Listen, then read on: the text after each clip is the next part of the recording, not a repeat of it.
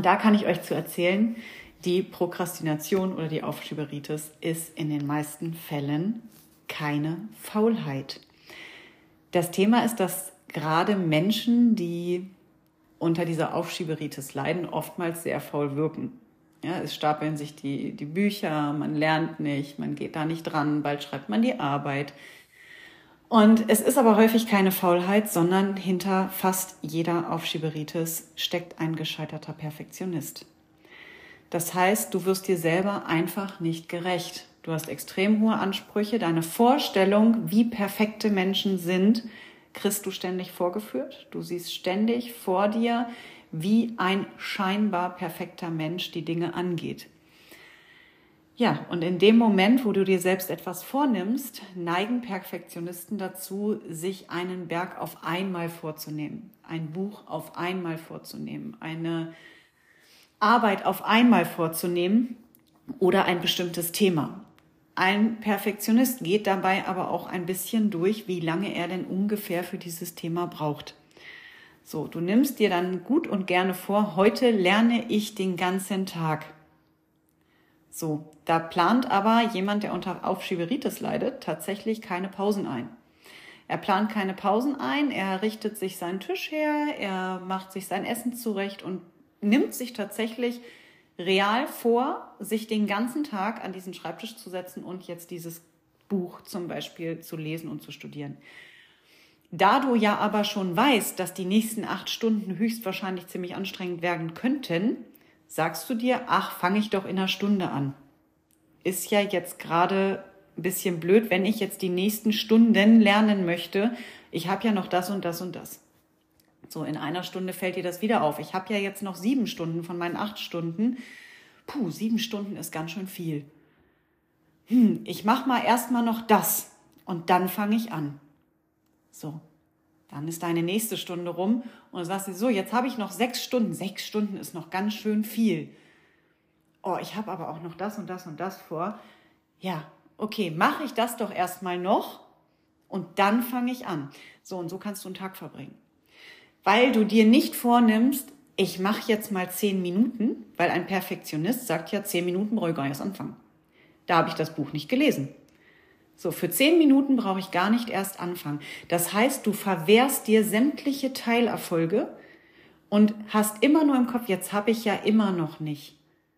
So, was passiert also? Du bringst dich selbst in einen Teufelskreis. Du nimmst eine Aufgabe an. Diese Aufgabe überfordert dich, macht dich ängstlich, weil du dir ja gleich diesen ganzen Berg vornimmst und nicht sagst, ich mache jetzt eine Kleinigkeit und nachher mache ich die nächste Kleinigkeit. In dem Moment, wo du dich überfordert fühlst und ängstlich vor einem sehr dicken Buch, zum Beispiel Prokrastiniererhorror ist ein sehr dickes Buch, ein sehr dicker Ordner mit viel kleiner Schrift. Ich kann ein Lied davon singen zu meiner Prokrastinationszeit. Ich habe tatsächlich geguckt, wie groß die Schrift in Büchern ist. Weil dann wusste ich ja schon mal, bei großer Schrift steht in einem dicken Buch nicht ganz so viel. Na, das ist ein Mensch, der tatsächlich sich durchplant, wie er denn so ein Buch angeht. So, dann kommt aber schon Schrift besonders klein, Buch besonders dick. Puh, ich kann es nicht. Ich werde sowieso versagen. Ich mache das ja wieder nicht. Ich habe mich letztes Mal auch enttäuscht. Ich schaffe das sowieso wieder nicht dann andere überschätzen das.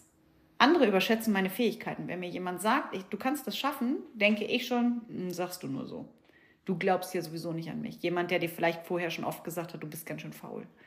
Gerne die Eltern haben die Rolle, weil die das, gerade das ist ein Thema, was nicht so weit verbreitet ist. Das Wort Prokrastination kennen nur wenige.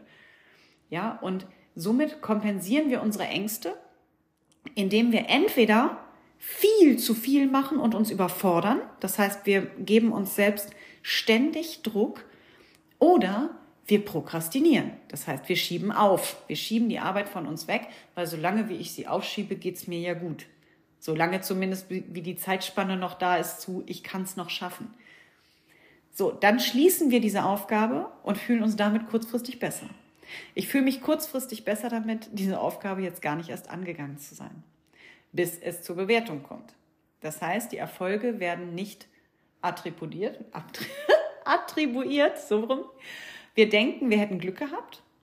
Der Bewertende ist einfach nur nett zu uns oder die Aufgabenstellung war vielleicht zu leicht. Das heißt, wenn etwas Gutes uns passiert, sind wir nicht in der Lage, uns selbst auf die Schulter zu klopfen und zu sagen, habe ich toll gemacht.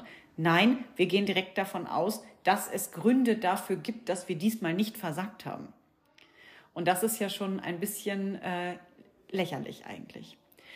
Also, was passiert, wenn wir uns in dem Moment sofort sagen, der Bewertende war einfach nur nett zu uns, wir verinnerlichen unseren Erfolg nicht und wir halten uns weiterhin für mangelhaft.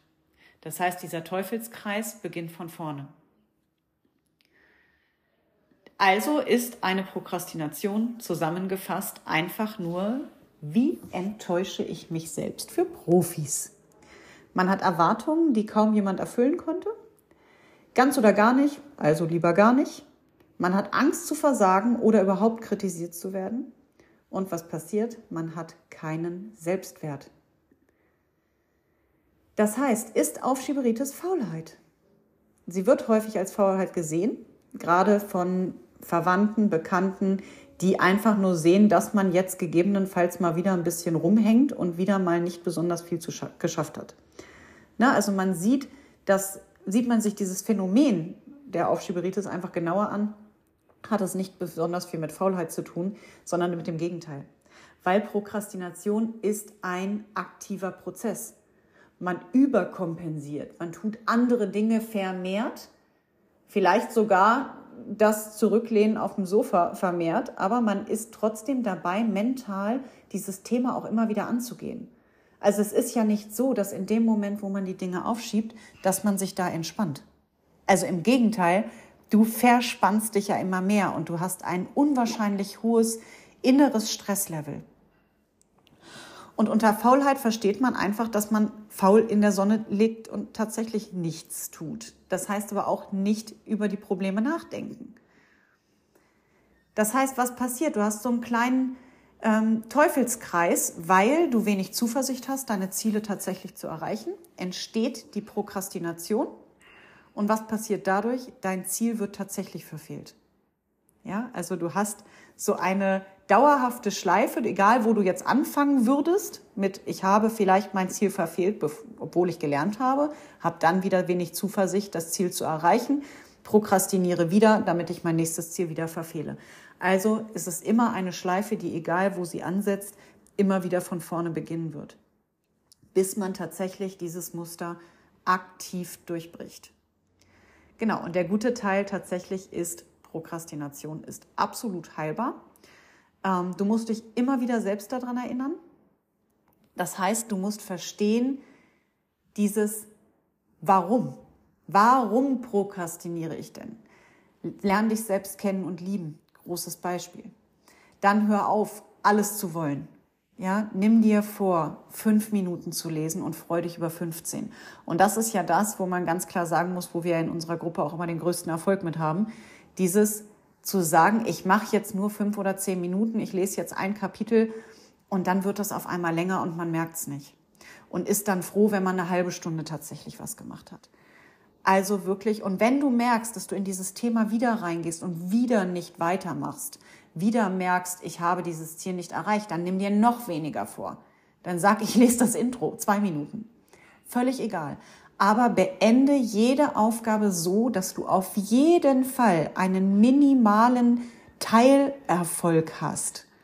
Und dieser Teilerfolg ist so, so wichtig. Und wenn du dir sagst, ich lese jeden Tag von dem Buch, was ich eigentlich bis nächste Woche gelesen haben sollte, lese ich nur eine Seite.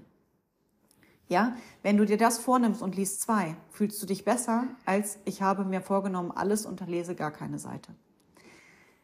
Dann mach Listen zum Abhaken und häng sie tatsächlich sicher und sichtbar auf. Mach Haken in fröhlichen Farben. Ja, lob dich selbst. Dann arbeite in einer Gruppe. Das, was wir ja auch immer mal wieder tun. Such dir Menschen, die dein Problem verstehen. Also das heißt, wenn jemand, der unter Prokrastination leidet, tatsächlich immer mit Menschen zusammensitzt und lernt, die das können, die das für sich perfektioniert haben, wird er sich immer fühlen wie der, der scheitert. Ja, oder erklär dein Problem, so dass und sag denen, feier mich für jede fünf Minuten, die ich was getan habe. Ja, hol Leute in dein Boot. Erklär dich selbst. Sag, was dein Problem ist. Es ist anerkannt, es ist ein Problem, es ist eine psychische Störung. Punkt. Prokrastination ist eine psychische Störung, wenn man sie perfektioniert hat über Jahre. Und das habe ich ja auch getan. Das heißt, sei ehrlich mit den Menschen und sag denen ganz klar, pass auf, ihr nehmt euch zwar jetzt vor, ihr lernt zwei Stunden, aber mich lobt bitte nach fünf Minuten. Ja? Dann sei realistisch mit Zeiten und Zielen. Und das ist mal ganz klar, wenn du weißt, dass du dieses Problem hast, hör auf, dir ständig zu sagen, ich lerne heute den ganzen Tag. So habe ich es immer gemacht. Heute mache ich, morgen mache ich aber den ganzen Tag. Das ist nicht machbar.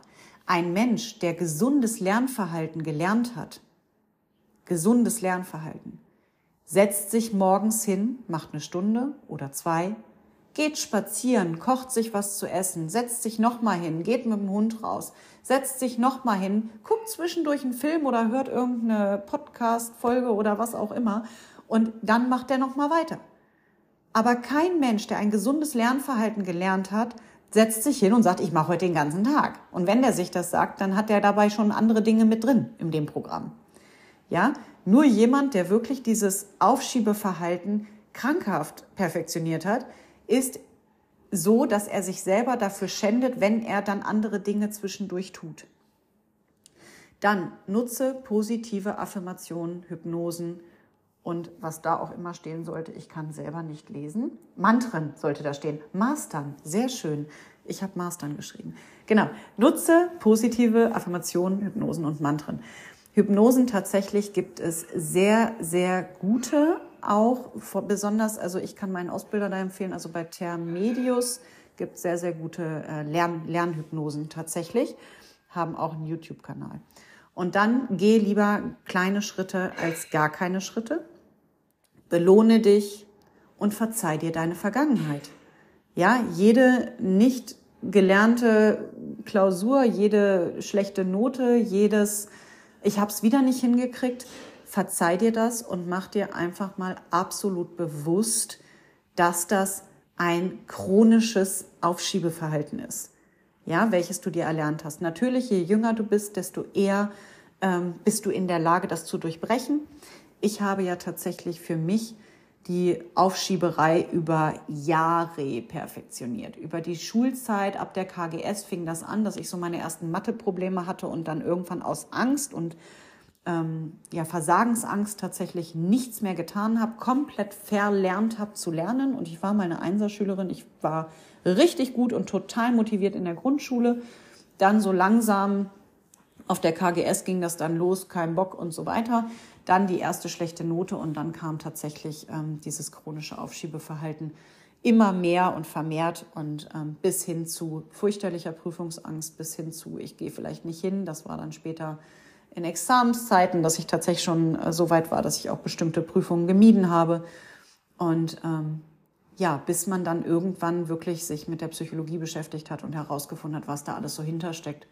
Und ähm, ja, dann habe ich angefangen, tatsächlich wieder zu lernen in, also ich habe mein Examen gerade so geschafft, trotz Aufschieben.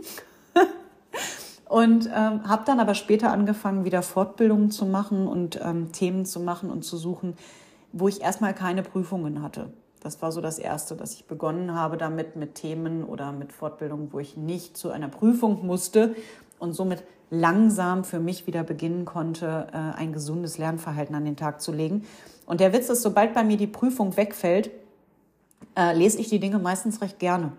Also tatsächlich kannst du daran auch nochmal sehen, ob du irgendeine innere Kindgeschichte da am Laufen hast, weil du vielleicht ähm, in dem Moment anfängst zu vermeiden, wenn bestimmte Dinge mit in der Folge dazugehören. Das heißt zum Beispiel eine Prüfung, eine Abschlussprüfung oder irgendwas schreiben müssen, wie auch immer. Und damit bist du eigentlich durch mit dem Verständnis für die Aufschieberitis, weil das so, jetzt habe ich hier meine Präsentation geschlossen, sehr gut, Laura. Ähm, genau, also das sind so die wichtigsten Sachen, die du zu diesem Thema wissen solltest. Und dazu gehört halt hauptsächlich das Allerwichtigste, was mein größtes Learning war, ist tatsächlich dieses Hör auf, dir vorzunehmen, ich mache das den ganzen Tag. Ja, hör auf, dir vorzunehmen, wenn ich es mache, mache ich es aber richtig. Dann schreibe ich Minimum eine Eins. Sonst brauche ich gar nicht erst anfangen. Und das sind genau diese Themen. Damit wirst du diesen Kreis nicht durchbrechen. Du wirst ihn damit durchbrechen, indem du dich für die kleinen Schritte wirklich lobst. Und du wirst ihn damit durchbrechen, indem du beginnst, dich für kleine Schritte zu loben, Listen abzuhaken und dir selbst auf die Schulter zu klopfen für jeden kleinen Schritt, den du auch gemacht hast. Und vor allem hol dir Menschen, die dich für diese kleinen Schritte loben. Und nicht sagen, hm, nur das, sondern wirklich, ja, geil, fünf Minuten hast du das gelesen. Und so sei es noch so absurd. Klar hört der Profi-Prokrastinierer fürs allererste, äh, der verarscht mich sowieso. ja, der, der lobt mich jetzt nur, weil ich so blöd bin ähm, oder weil ich so faul bin oder keine Ahnung. Ähm, aber da kannst du tatsächlich schaffen, diesen Kreis für dich zu durchbrechen. Stell es dir vor, geh es an, jeden Tag einen kleinen Schritt und es wird eine Menge verändern.